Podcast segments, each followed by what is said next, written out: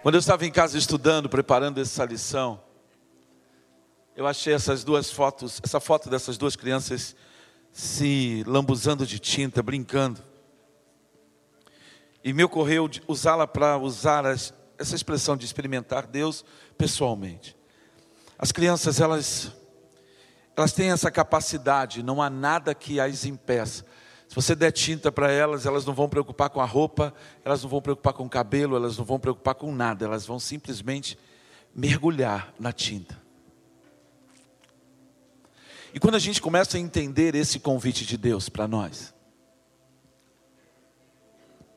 a gente quer mergulhar nele, a gente quer mover-se nele, a gente quer de fato experimentar em liberdade tudo aquilo que Deus tem para nos dar. Só que tem um problema na gente. A gente não é mais criança. E como a gente não é mais criança, a gente faz conta da roupa que vai sujar.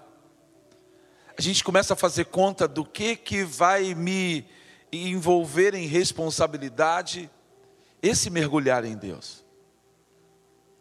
Ou então a gente tem algumas coisas na nossa vida, algumas janelas, algumas portas, algumas alguns buracos na nossa vida, que a gente quer mergulhar, mas a gente não não consegue. Não consegue. Por isso que se você quer ser como criança, se você quer viver uma experiência profunda. Essa semana eu conversava com uma irmã, ela disse: Pastor, o que foi aquilo que eu vivi naquele encontro? Porque eu só senti aquilo. Foi a segunda vez na minha vida que eu pude mergulhar tão profundamente em Deus. E aqui a gente tem gente que já mergulhou em Deus, mas hoje está como se estivesse nadando na superfície. E Deus quer exatamente levar você a águas profundas, a um lugar de total entrega e dependência. Mas a gente está sempre fazendo conta. E eu queria te falar de um tempo de crise. Pode tirar, Ludmila, a imagem? Eu queria que você abrisse a sua Bíblia no livro de Joel, no capítulo de número 2. Joel é um profeta. Joel foi um homem de Deus chamado para proclamar a palavra do Senhor num tempo muito estranho. Joel deve ter sido contemporâneo de Elias quando Elias era pequenininho. Com certeza, Joel conheceu provavelmente Eliseu. Ele é um um profeta desse período aí. Alguns colocam ele lá em 800 antes de Cristo. O que eu sei de Joel e o que eu acho fundamental compartilhar com você é que o seu objetivo era usar a catástrofe e o tempo que ele estava vivendo para trazer o povo para um comprometimento com Deus. E houve uma grande peste, uma, uma grande praga de gafanhotos, que devastou não somente Israel, mas aquela região toda foi profundamente impactada por aquela nuvem de gafanhotos. E como consequência, imediata. Ele, ele viu que a crise expôs uma realidade, seja espiritual, seja moral, seja religiosa, algo que já estava acontecendo no meio do povo, algo que já existia no meio do povo, algo que de fato já estava presente na vida do povo, mas que a crise se revelou como uma oportunidade. Então, o seu, a sua mensagem profética está nesse contexto. A sua mensagem trazida e depois aplicada pelo por Lucas em Atos, quando ele cita a, profe, a profecia de, de, de Joel, e é interessante, porque Joel, ele foi um visionário. Ele pegou um momento particular na vida do povo e aplicou para desafiar o povo a voltar, voltar para Deus. E quando eu estava lendo, o versículo 9 no capítulo 2 me chamou muito a atenção. Ele falando sobre toda a dificuldade. Olha, ele diz no versículo 9: lançam-se sobre a cidade, correm ao longo da muralha, sobem nas casas como ladrões, entram pelas janelas. E ele estava falando de um dia de angústia, de um dia de adversidade, de algo que era construído em cima daquela crise profunda que se abateu sobre a nação.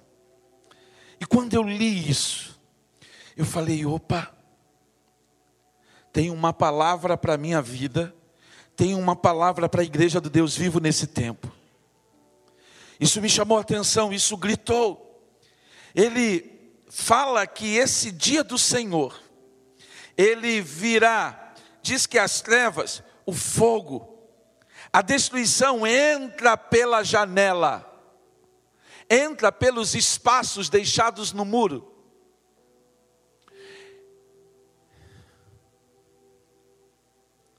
E eu fiquei pensando, é preciso fechar as portas, é preciso fechar, fechar as brechas, é preciso abrir os nossos olhos, é preciso desesperadamente prestar atenção, para que nós não sejamos surpreendidos. Por quê? Porque de repente, nós estamos diante de um mar de iniquidade. E quando a gente menos, menos espera, a gente está afundando sobre ele. Porque as pragas que vieram sobre toda a Judéia, sobre Judá, vieram sobre toda a região, afetou a todo o povo. E a crise que nós estamos vivendo no Brasil, a crise de violência, do tráfico de drogas, de corrupção que nós vivemos, que levou o nosso Estado a uma grande dificuldade. Nunca se roubou tanto. Vocês podem observar que no estado do Rio de Janeiro parece que a, a dor é mais intensa.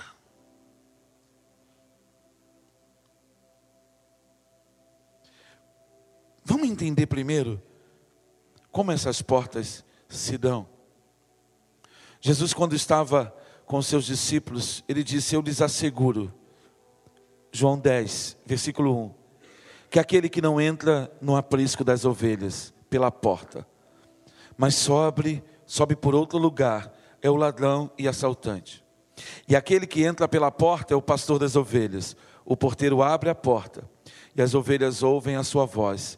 Ele, ele, ele chama as suas ovelhas pelo nome e as leva para fora.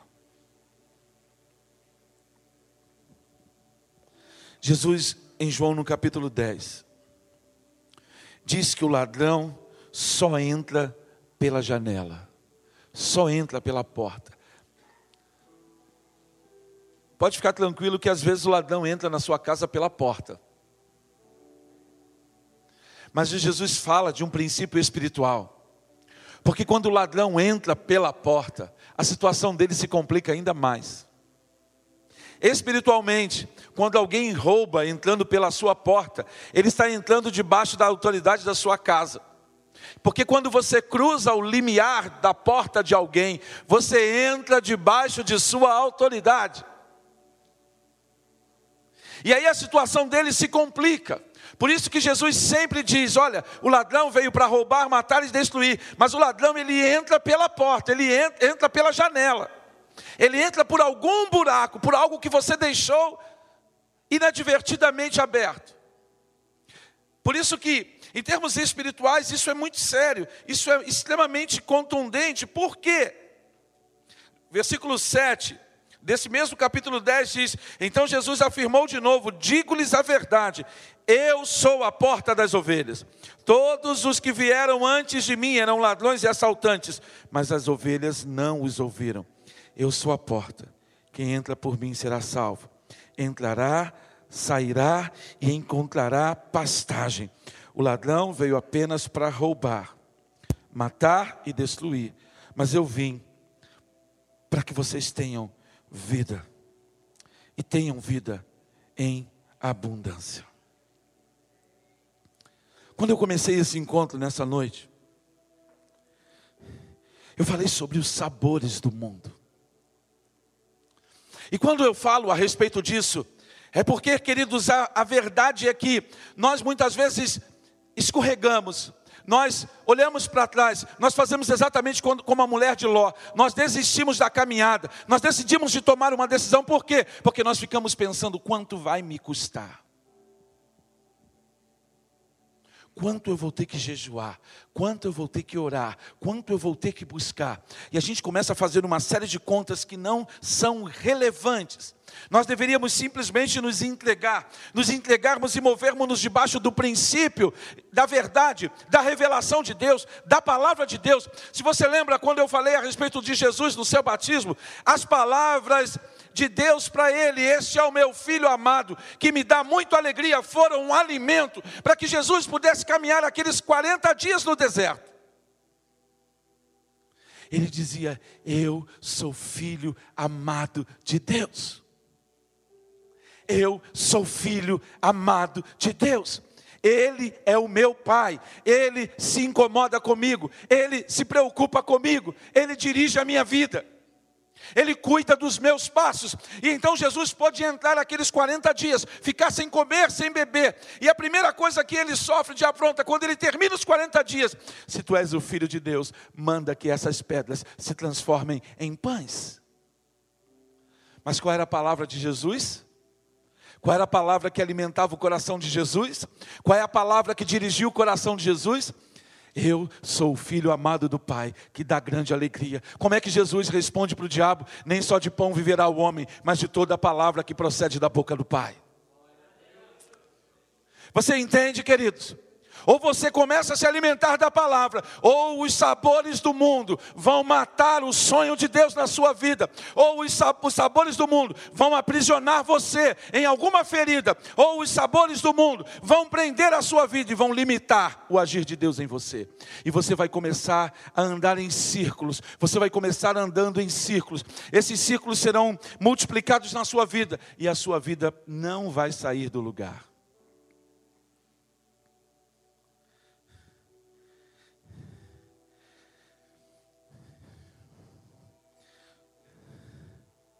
João,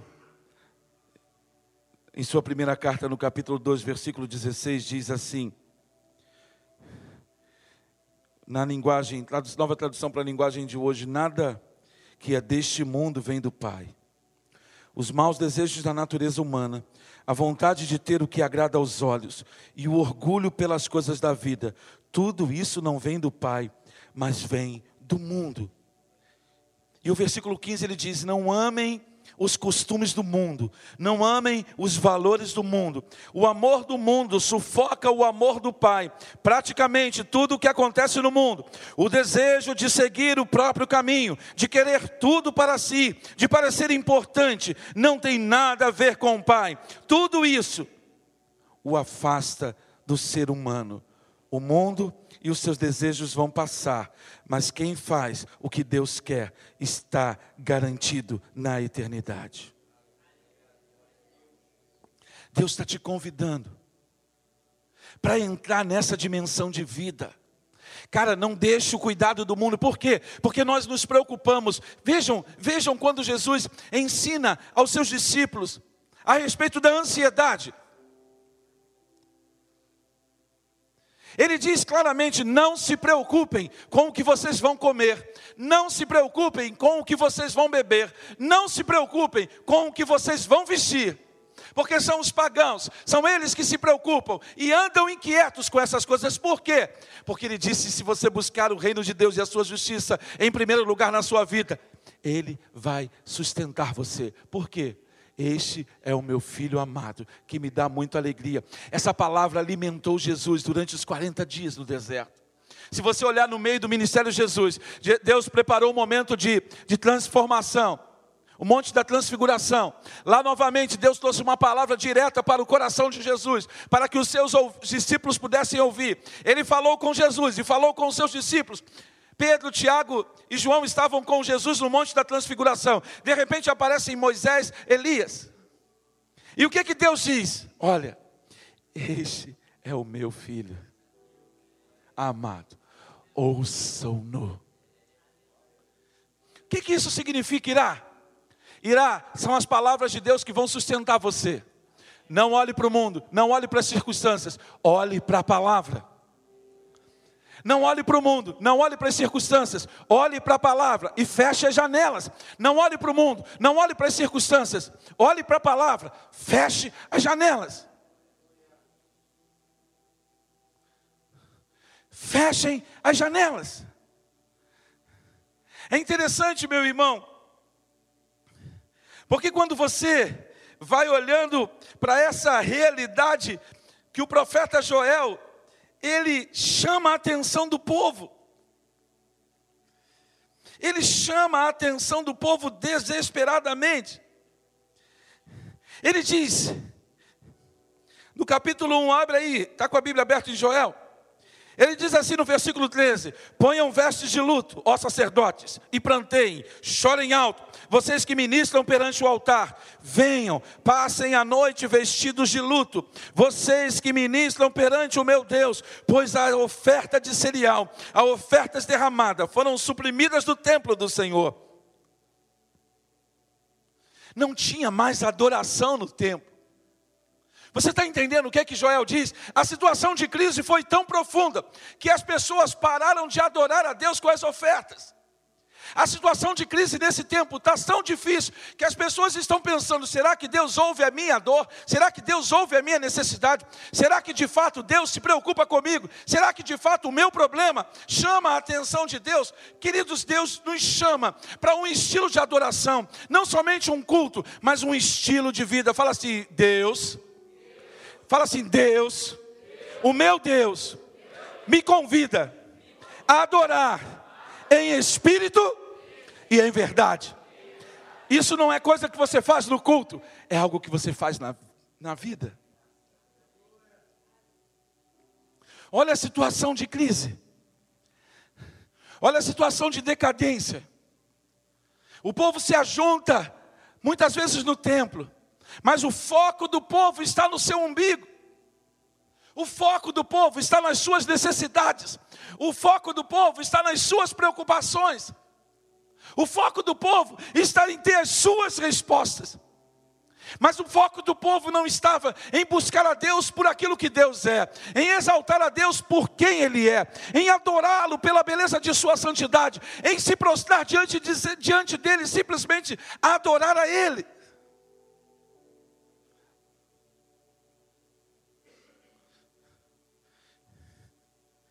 Que que os anjos veem que fazem com que eles se prostrem?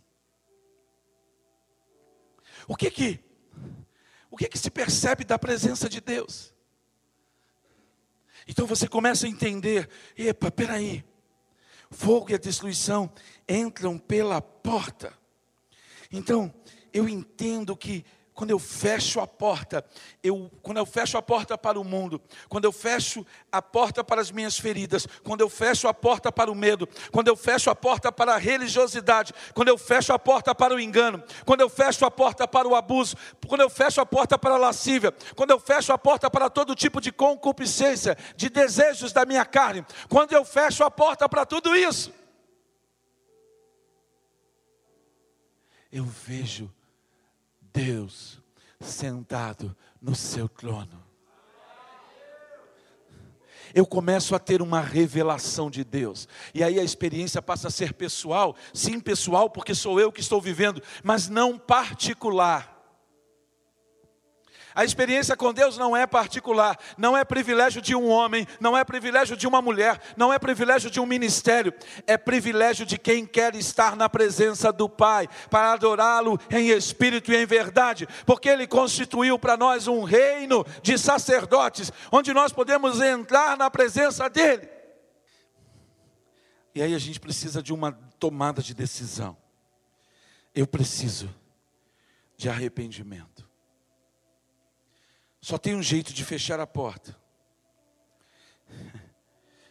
Fechando, arrepende, produzindo arrependimento verdadeiro.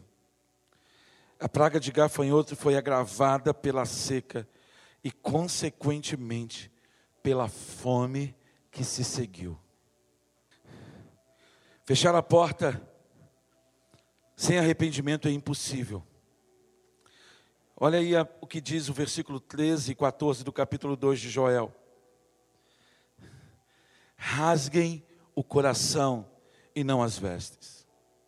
Voltem-se para o Senhor, o seu Deus, pois Ele é misericordioso e compassivo, muito paciente e cheio de amor.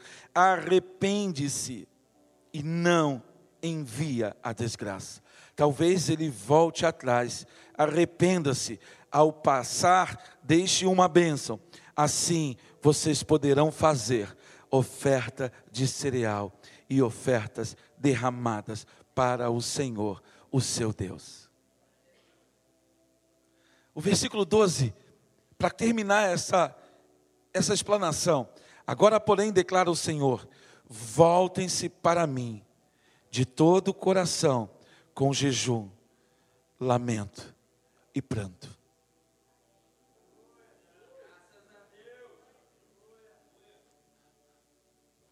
Eu não estou falando de culto doméstico, de tirar mensagem da caixa de promessa.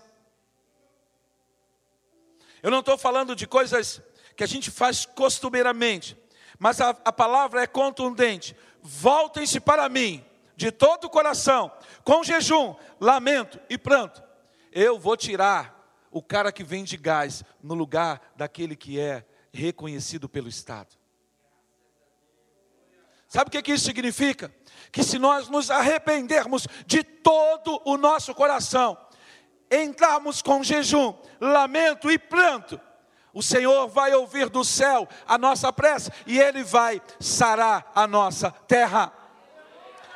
Ele vai sarar a nossa terra. Sabe por quê? porque a presença do Senhor, o sangue que verteu da cabeça de Cristo, quando a coroa foi colocada e tocou a terra, redimiu a terra. Todo lugar é santificado diante do Senhor. O que nós precisamos é tomar posse. Você entende o que é isso? É repreender o homem forte. Romanos no capítulo 8 diz que a criação geme como em dores de parto, aguardando com ardente expectativa que os filhos de Deus sejam revelados. Mas nós, como filhos de Deus, nós estamos onde? Nós estamos fazendo o quê? Qual é a nossa agenda? Qual é a nossa preocupação? O que, que envolve as nossas vidas? Oh. Rasguem o coração e não as vestes. Você já rasgou o coração na presença do Senhor? Porque quando você entra na presença do Senhor e você rasga o coração, Ele diz quem você é, Ele diz o que você precisa fazer. Você não se levanta cheio de si, muito pelo contrário, você se levanta vazio de si mesmo.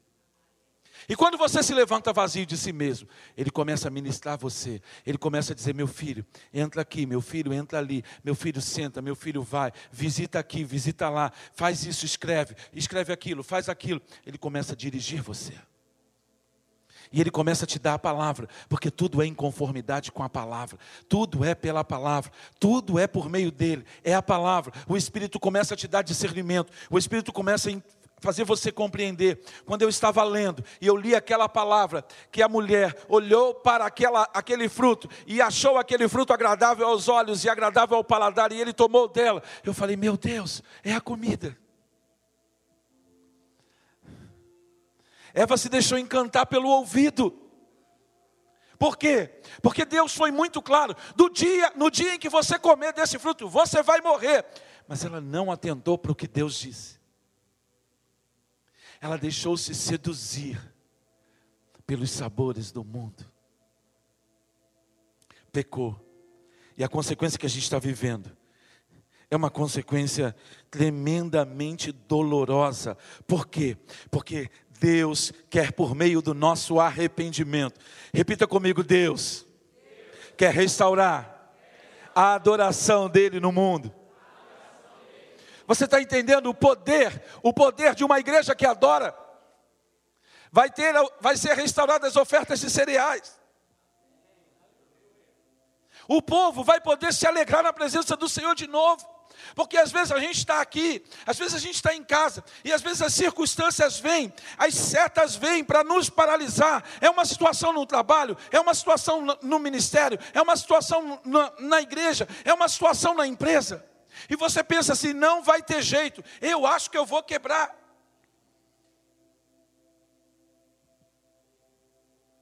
E daí se você quebrar? E daí se você Perdeu o emprego? E daí? Quem te sustenta?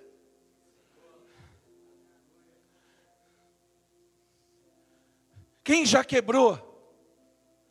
Sabe o quanto é difícil quando você está devendo a todo mundo. Mas de repente, passa um ano, passam dois anos, passam três anos, e Deus te coloca de volta. Olhe para a história de Jó, não tem nada a ver com recursos, não tem nenhuma relação com recursos. Mas Jó ministrava perante o Senhor, Jó sacrificava diante do Senhor, enquanto os seus filhos estavam festejando, Jó estava sacrificando. Quem sabe eles devem ter feito alguma coisa, e Deus permitiu e eles foram todos ceifados, foram destruídos. Jó não ficou nem triste, ele simplesmente orou, tirou a roupa, rasgou as vestes e se colocou diante do Senhor. O Senhor deu, o Senhor tomou. Bendito seja o nome do Senhor. Ludmila, quando você disse naquele telefone que não estava nervosa, não estava preocupada, o nome do Senhor foi exaltado. E aí você descobre que no meio das dificuldades, o teu Deus sustenta. Por quê? Porque quando você decide rasgar o coração, quando você decide se voltar para Ele, quando você se decide prostrar diante dEle, Ele vai levantar você, Ele vai te ensinar a jejuar, Ele vai te ensinar a buscar, e Ele vai começar a usar você. Por quê? Olha a chave de tudo isso. É que quando você começa a fechar as janelas, aquilo que ele te chamou para ser, um reino de sacerdotes, aquilo que ele te chamou para ser, ministrar perante o Senhor, vai se tornar verdade. Você vai começar a ministrar perante o Senhor. E o que é ministrar perante o Senhor? É você, você reconhecer o seu Deus na sua, no seu lugar secreto. No seu lugar secreto. Você vai reconhecer a Deus na sua vida, lá no quarto, lá no lugar secreto, lá no lugar onde você fica trancado com Ele, não é no ministério público, não é aqui no altar, não é aqui no púlpito, não é aí sentado, é no teu lugar secreto. É lá que você ministra perante o Senhor. É lá que você adora Ele. É lá que você mergulha nele. É lá que você se, se entrega. Você se rasga por inteiro. Você realmente mergulha em Deus e começa a ter experiências com Deus. Ele começa a te visitar. E Ele começa a chamar você. Ele começa a chamar você para estar com Ele. De repente, Netflix perde toda a importância na sua vida. Eu não consigo conceber como alguém que é nascido do Espírito pode pode passar um final de semana inteiro vendo séries. Eu não entendo. Quando Deus tem tanto para ministrar em nós. Não quer dizer que você não vá ver nenhuma série. Você não pode ver, na minha visão, ficar preso, vendo cinco, seis, sete, oito episódios, porque o teu Deus tem coisas para derramar sobre você. Você vai ter, vai, vai perder lá os 22 reais, eu não sei, 25 reais, não sei quanto é que é. Estou defasado no preço. Você vai perder lá esse dinheiro. Mas você vai ver lá. E de repente você vai ver, vou ver o que, que lançaram de novo. Aí você vai ver lá, tem um filme para você ver. Aí você vê em duas partes. Eu aprendi com o pastor Alcindo, ele veio aqui e falou assim: Ah, eu vejo o filme sim, mas eu vejo um, uma hora numa semana e uma hora noutra. Uma vez eu estava conversando com o pastor, é, esqueci o nome dele, foi reitor do seminário Israel Belo. E ele disse assim: Eu gostei muito daquele filme O Náufrago. Aí eu olhei para a cara dele assim, eu falei: O Náufrago? Mas esse filme já passou há muito tempo. Ele é, mas eu só vi agora. Era novidade para ele. Olha o que, que Deus diz. Olha o versículo 16, para a gente fazer, versículos 15 a 17, para a gente fazer uma transição aqui. Toquem a trombeta em Sião, decretem jejum santo, convoquem uma assembleia sagrada. Reúnam o povo, consagrem a assembleia, ajuntem os anciãos, reúnam as crianças, mesmo as que amamentam no peito, até os recém-casados devem deixar os seus aposentos. Ah, em Israel, quando o cara casava, ele ficava, ele tirava um ano sabático. A estrutura do casamento era montada para que ele pudesse ficar um ano sem trabalhar, para ele ficar um ano de lua de mel. Não era esse negócio de. O pessoal diz que a vida moderna, ah, não, eu tenho cinco dias de lua de mel, rapaz. Isso não se compara com o que Deus preparou para você, cara. Era um ano. Mas o texto diz: reúnam todo mundo, de todos os lugares, as crianças, até os recém-casados, aqueles que estavam no privilégio da lua de mel, devem ser tirados dos seus aposentos. Por quê? Porque foi proclamado um jejum, porque foi proclamado uma assembleia, porque foi proclamado um momento de levantar um clamor diante do eterno. Aí ele faz uma coisa que me chamou a atenção quando eu, eu estudei, quando eu olhei esse texto ao longo dessa semana que passou. Ele diz assim: que os sacerdotes que ministram perante o Senhor chorem entre o pórtico do templo e o altar, orando: Poupa o teu povo, Senhor. Não faças da tua herança objeto de zombaria e de chacota entre as nações, porque se haveria de dizer entre os povos: Onde está o Deus deles? Você entende como as pessoas olham para você? Carlos, Deus te fez um reino de sacerdote. Você é sacerdote perante o Senhor. Nília, Michele.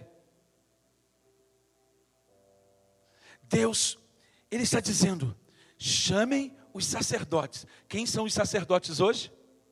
Fala assim, todos nós. Fala assim, todos nós que, é que Deus está fazendo, irmão? Deus está chamando todos nós para onde? Deus está chamando você, a sua casa, para você entrar onde? Não é no Santíssimo Lugar. Aqui em Joel, ele não está falando do Santíssimo Lugar. Ele está falando de uma área entre o pórtico. O pórtico era uma área de 9 por 4 metros, 36 metros quadrados, que ficava na frente. Ali representa o teu ministério público. Ali onde, é, onde todo mundo via os sacerdotes. É como aqui. Aqui é o pórtico. Aqui todo mundo vê. As irmãs cantaram hoje, foi um negócio para mim, power, um negócio de outro mundo. Mas todo mundo viu. Deus não está falando daqui. Deus não está falando da tua vida, do teu ministério público, não. Ele está falando do lugar onde ele falou: olha, chamem os sacerdotes, mandem-os entrar lá para o lugar de oferta queimada. Mandem os sacerdotes entrarem para o quarto. Mande os sacerdotes entrarem para o lugar da minha presença. Mande para o sacerdote ficar lá no cantinho da máquina de lavar. Chamem os sacerdotes, mandem-os trancar-se nos banheiros. Falem para o sacerdote ficar lá no cantinho do quarto, lá em cima do terraço. Fica lá pertinho da casinha do cachorro, fica lá no cantinho, porque lá é o teu lugar da oferta queimada, porque lá no banheiro é que é o teu lugar. Lá quando você está na cozinha, que está todo mundo dormindo, todo mundo está dormindo, as crianças estão dormindo, e você, minha irmã, se levantou. E Deus falou: avisa os sacerdotes, avisa as sacerdotisas, mande elas ficar sentadas lá na cozinha. É lá que você vai chorar. É lá que você vai proclamar o teu jejum. É lá que você vai ficar na presença do teu Deus. É lá que você vai ser visitada pelo Espírito Santo. É lá que, que Deus vai ministrar você. É lá que você vai ministrar perante o Senhor. É lá que você vai poder chorar. Chorar como você nunca chorou. É lá que você vai poder se derramar. Como Paulo, quando mandou chamar lá, estava no final do ministério, a sua vida quase sendo derramada. Paulo estava quase morrendo na presença do Senhor, sendo entregue como oferta de libação. Por quê? Porque esse lugar não era um lugar onde o povo entrava, era um lugar onde só os sacerdotes entravam. E aí, a gente entende que hoje nós estamos numa outra dispensação. E aí você vai entender o que, que os sacerdotes foram fazer. Eles foram orar, poupa os pobres, Senhor, que a nossa herança não seja não seja um escárnio, que as pessoas não olhem para nós e zombem de nós, que as pessoas não olhem para ti e zombem de ti. Eles são crentes, eles são cristãos, eles são evangélicos, não, queridos. Nós não somos crentes. Nós não somos evangélicos, nós temos que entender a nossa identidade em Cristo. Nós somos filhos, filhos, filhos, filhos. A palavra de Deus diz que uma criança entregue a si mesmo é a vergonha do seu pai. Ou seja, quando uma criança está fazendo malcriação, os seus pais são envergonhados por ela. Não é ela que é envergonhada, é o pai quando você faz malcriação, quando você está, na, está quebrado, quando você está angustiado, quando você está deprimido, quando as pessoas veem o pecado na sua vida, quando as pessoas olham para você e veem uma vida derrotada, não é você que fica envergonhado, é o teu pai que é envergonhado. Por quê? Porque você e eu somos filhos, eu e você somos filhos do Deus Altíssimo. E o que Deus está dizendo? Nós não podemos ser instrumentos de escárnio para Deus, nós não podemos ser apontados na rua como a afronta para o Deus. Por isso que ele fala: avisa para os sacerdotes. O arrependimento vai fazer você entrar na presença do Senhor. Sabe o que vai acontecer na tua casa? Não vai ter mais grito. Deus vai levar você para um novo lugar. Por quê? Nós queremos um país diferente. Quem aqui quer que o Brasil seja diferente? Dá um glória a Deus. Seja diferente. Fala assim: Eu sou a resposta que Deus precisa para mudar o Brasil. Irmão, não confie em político, porque se você ficar confiando no sistema, agora você tem que mudar. Você tem que mudar. Entendeu? É atitude. Lembra aquilo que nós conversamos semana passada, Joel? Ei, Joel. Quando a gente falou de concurso, de estudar, tá lembrado? É assim que a gente muda o Brasil. Quando você parar de depender do esquema do mundo e começar a depender do esquema de Deus. Você já viu no serviço público? O que está escrito lá? Tem muito, servi muito servidor público aqui? Não sei, tem? Tem. Tem um monte de gente aqui que trabalha na prefeitura, né? Olha só, o que está lá escrito? Desacatar funcionário no serviço público, né? Representa contra ele por prevaricação, quando ele tem que fazer algo que ele não faz. Mas a gente tem coragem de representar? Não, deixa como é que está. É por isso que as coisas continuam como estão. Porque a gente não muda de atitude. Comece a cobrar os seus direitos e cumpra com os seus deveres. Aí a gente vai perceber que a coisa começa a ficar estreita para nós. Então Deus começa a ministrar no nosso coração e Ele começa a transformar a gente, Ele começa a mudar a nossa atitude, Ele começa a mudar a nossa disposição, Ele começa a mover um tempo de céus abertos sobre a nossa vida, por quê? Porque a gente está ministrando. Olha só, o que que Deus, o que que, que que Jesus falou no Sermão da Montanha?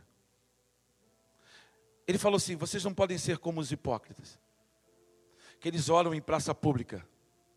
Os fariseus. Ele fala assim: entra no teu quarto, fecha a tua porta. Mateus capítulo 6. E ora, e o teu pai, o teu pai, que te vê, o que, que Deus está falando? Quando você tiver comigo um ministério particular, eu vou te dar o ministério público. Quando você entrar no quarto e ficar comigo, quando você entrar no quarto e se deixar transformar por mim, quando você entrar no quarto e deixar que eu trabalhe com você, sou eu quem vou dar a você um lugar de honra. Não é esse seu pastor que está aí, não. Não é ele, não é a religião, não é a igreja, não é o sistema religioso. Sou eu, diz o Senhor. Eu não sou eu, é ele. Entendeu? É ele quem te honra. É Ele quem abre as portas para você, é Ele quem abre os céus sobre você, é Ele que faz a sua vida frutificar. Mas Ele tem que ver o teu ministério particular, Ele tem que ver o teu ministério secreto, Ele tem que ver você no lugar secreto, Ele tem que ver você ser cheio do Espírito Santo. Quantos anos você tem de convertido? Onde estão os frutos do Espírito? Onde está o derramar da glória sobre a sua vida? Onde está o derramar do poder sobre a tua casa? Queridos, é o tempo de nós entrarmos para o quarto, mergulharmos no Senhor. Por quê? Porque temos que fechar as brechas, temos que fechar as portas. Por quê? Porque Joel usou toda essa mensagem, todo esse mover para dizer: porque o dia do Senhor, ele vem, ele vem, ele realmente vai se tornar manifesto. Aí você vê que Deus fala de um tempo de quê? Tempo de prosperidade. Então o Senhor mostrou zelo por sua terra e teve piedade do, teu, do seu povo. O Senhor respondeu ao seu povo: Estou lhes enviando trigo, palavra, vinho novo, azeite e azeite unção. Eu vou derramar do meu espírito sobre vocês. Eu vou ouvir a sua prece. Mulher, não se preocupe. Deus vai tratar com seu marido mas bota fogo no altar, bota fogo, bota lenha na fogueira, busca o Senhor, busca o Senhor, busca o Senhor, busca o Senhor. Ele vai responder. Chore na presença do Senhor. Não tem problema chorar. Não tem problema chorar. Você não pode chorar em casa. Então comece a fazer caminhada. Aprendi isso com o irmão. Aí quando você fizer a caminhada, você vai lá na costeirinha e mergulha na água. E aí você chora. Quando você voltar para casa com o olho vermelho, o que, que foi isso? Estava chorando, não, foi o sal. Deus vai começar a te dar estratégia. Deus vai começar a te dar ousadia. Mas eu digo para você: você vai experimentar a plenitude da vida abundante. Sabe, quando os sacerdotes eles fizeram isso, e é exatamente essa essa ideia. Há uma mensagem profética do livro de, de Joel, mas há uma mensagem e nós precisamos entender o contexto dessa batalha, e é um contexto muito parecido com o que nós estamos vivendo. Um contexto extremamente parecido com o que a gente está vivendo. E aí você pergunta, numa cidade com quantas pessoas que são convertidas, tanta coisa continuar acontecendo? Não pode, não pode. Nós temos que reverter essa situação pelo poder do Espírito Santo. É repreendendo o espírito de morte, é repreendendo o espírito de roubo, é repreendendo o espírito de miséria. Chegou o tempo, chegou a hora de manifestar a adoração. Essa adoração que a gente faz no secreto, essa adoração, você vai descobrir que é tempo, tempo, tempo na presença do Senhor. Tempo, tempo, tempo, tempo. E aí quando você chega aqui, o culto dura só duas horas. E aí você vê que não dá nem para a gente, por isso já tem que chegar. E vai orando em línguas, e vai orando, e vai orando, e vai orando, e vai orando. Deus vai mudando, Deus vai mudando. Os céus vão começar a se abrir na sua casa. Você vai ver o coração do seu marido chegando para você com uma coisa que você nunca esperou que ele fizesse. Bom dia, querida, tudo bem com você? Mesmo ontem tendo quebrado o maior pau, ele vai acordar e vai ser ele que vai dizer bom dia para você. Vai ser ele que vai dizer para você: Oi, querida, você dormiu bem? Ela vai dizer: Esse homem agora enlouqueceu, ele quer, ele quer virar o jogo contra mim, mas não é virar o jogo. É o Espírito Santo que vai mudar. Só tem uma pessoa que muda alguém. É o Espírito Santo. Nenhum líder muda as pessoas. Nenhum poder de fora muda as pessoas. Só o poder de dentro. Você entende? Você entende? Então entra nesse lugar. Aceite o convite de Deus.